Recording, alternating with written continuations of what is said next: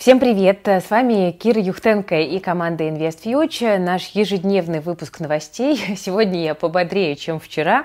Э, честно говоря, я очень посмеялась, потому что много было комментариев о том, что Кира какая-то выпившая во вчерашнем выпуске. Так вот, нет, ребят, не выпившая, к сожалению, просто мы почти двое суток не спали.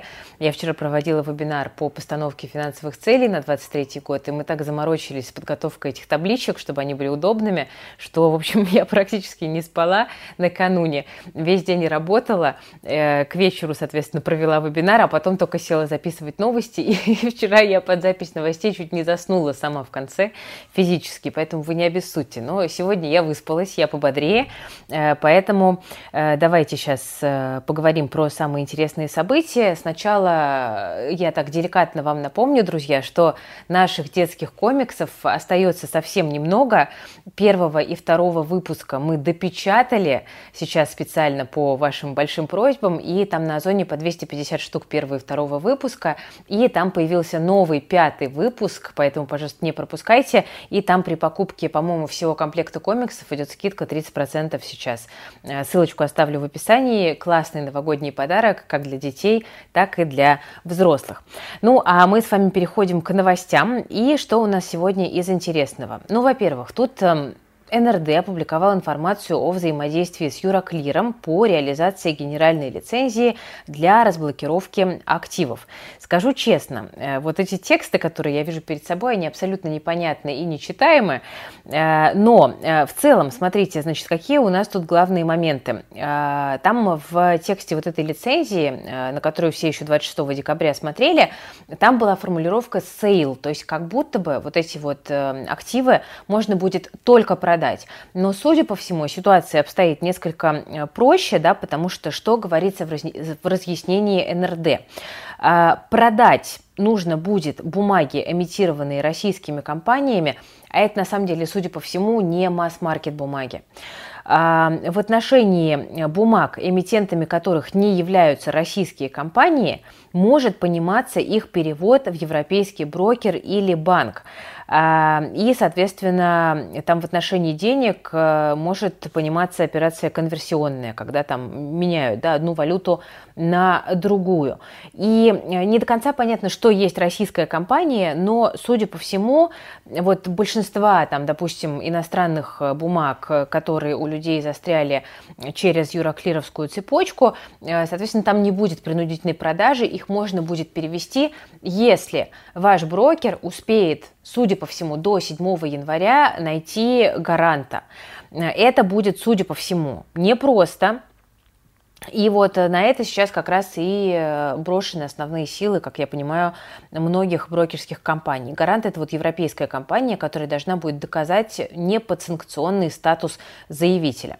Но, смотрите, тут вот у нас прям есть официальная формулировка от ЦБ, там говорят, что разрешение на разморозку активов НРД не гарантирует инвесторам право распоряжения этими активами. Выданные разрешения еще не гарантируют, что российские инвесторы смогут снова распоряжаться активами и получать выплаты по ним. Это вот прям цитата от ЦБ.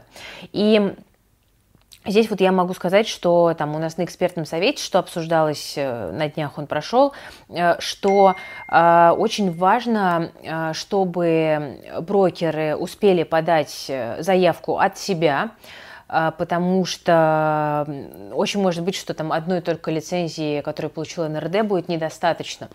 И, судя по всему, многие брокеры – не успевают сейчас от себя подать заявку, и в этом может быть проблема. Поэтому я вот тут прям хочу настоятельно сказать, что если у вас большая сумма активов, э, по, по поводу которой вы переживаете, э, удостоверьтесь, пожалуйста, подал ли ваш брокер коллективную заявку и попали ли вы туда.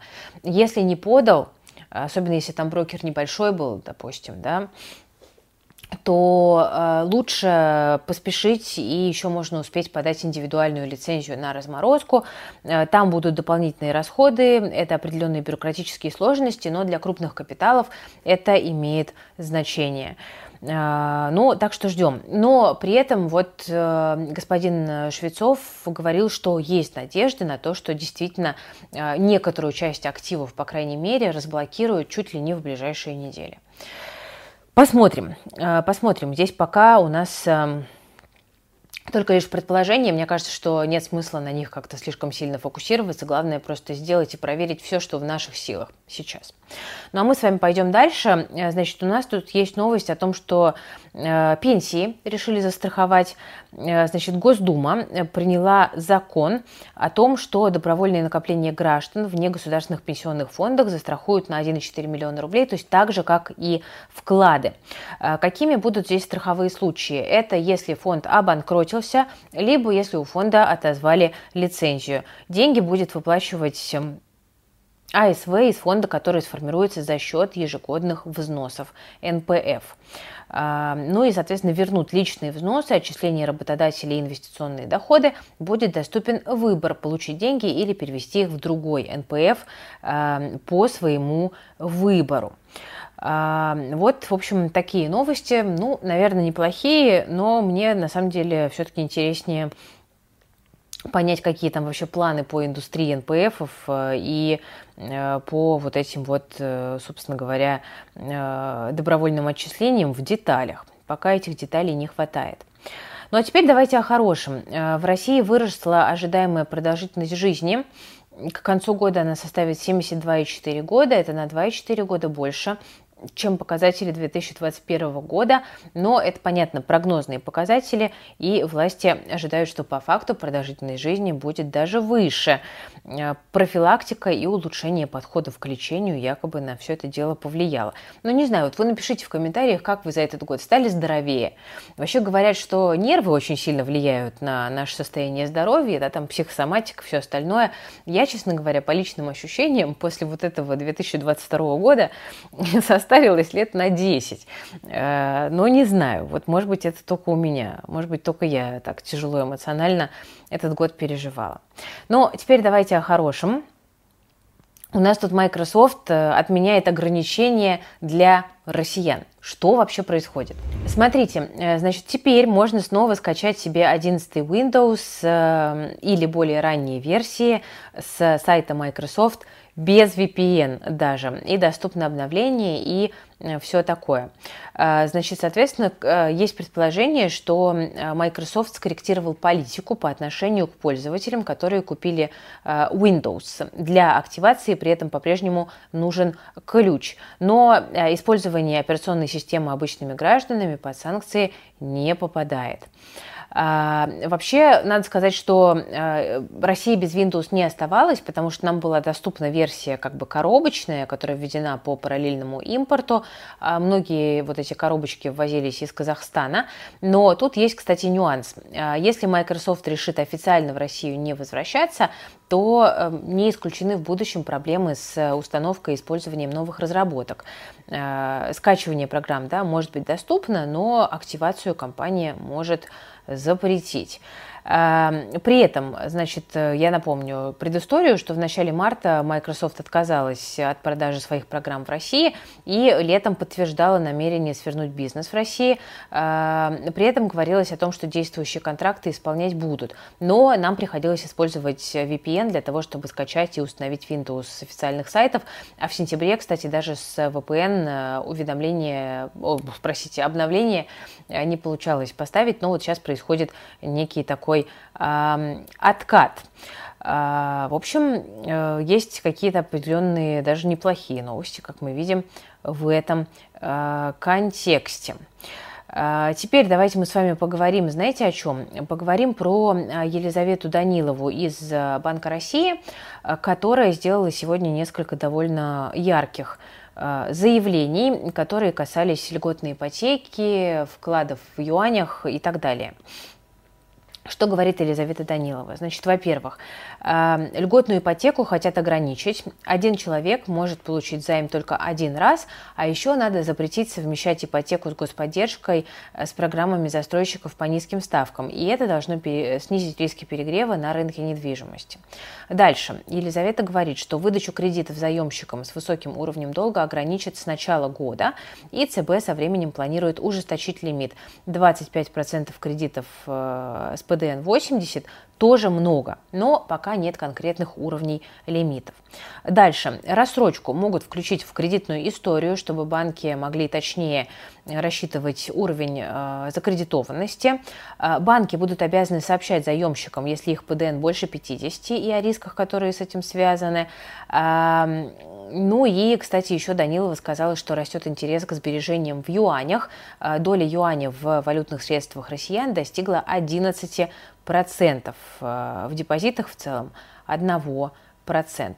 Ну, юани это как бы такая история побочная, но в целом, что мы видим? Мы видим, что Центробанк э, кажется, что всерьез обеспокоен тем, что э, вот этот вот пузырь кредитный может раздуться и в какой-то момент э, лопнуть. И именно поэтому, особенно вот то, что касается рынка недвижимости, ЦП хочет взять это дело под контроль. Ну и понятно, что там тем же застройщикам мы так уже прилично помогали в последнее время, э, а сейчас э, чуть-чуть э, хотят, кажется, вот рынок подостудить, просто потому что в условиях падения платежеспособного спроса, да, в условиях рисков невыплат, это все, конечно, выглядит очень и очень неустойчиво. Это, я имею в виду, рынок недвижимости.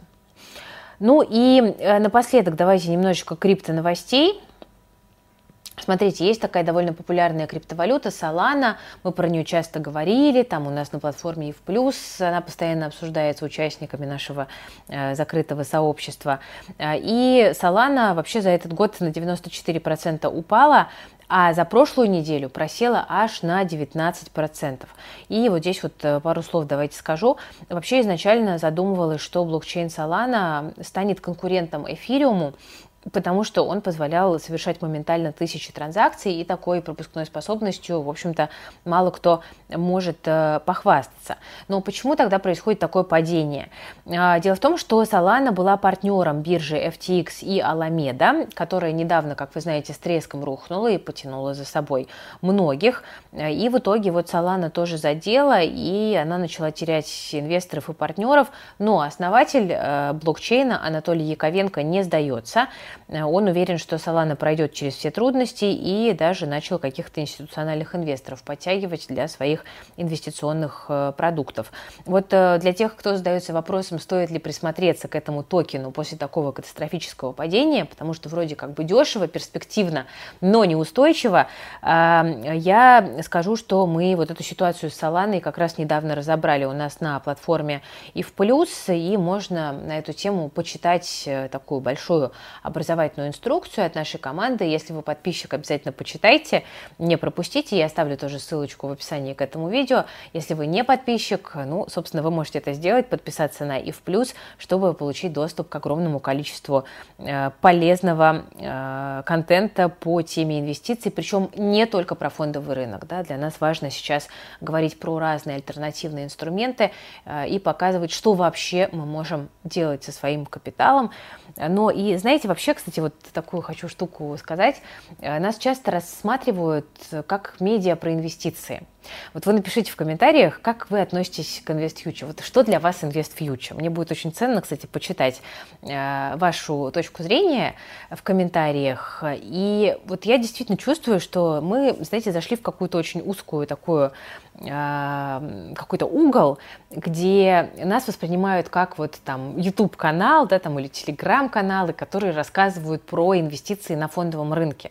И мне это, честно говоря, не нравится, потому что когда мы только проект начинали изначально, э, я говорила про достаточно как бы широкую и объемную философию и про то, что инвестиции, они нужны не просто для того, чтобы заработать, они нужны для того, чтобы сделать свою жизнь более качественной. Вот. Э, и, знаете, может, в какой-то момент я просто перестала как-то это достаточно э, ярко подчеркивать, да, часто повторять. Но вот есть ощущение, что нас действительно стали воспринимать вот так вот немножечко однобоко. И мне хотелось бы на самом деле это поменять. У меня пока нет э, каких-то конкретных планов по этому поводу. Просто пока спрошу, что вы думаете сейчас об InvestFuture? Кто мы такие? Как вы нас оцениваете?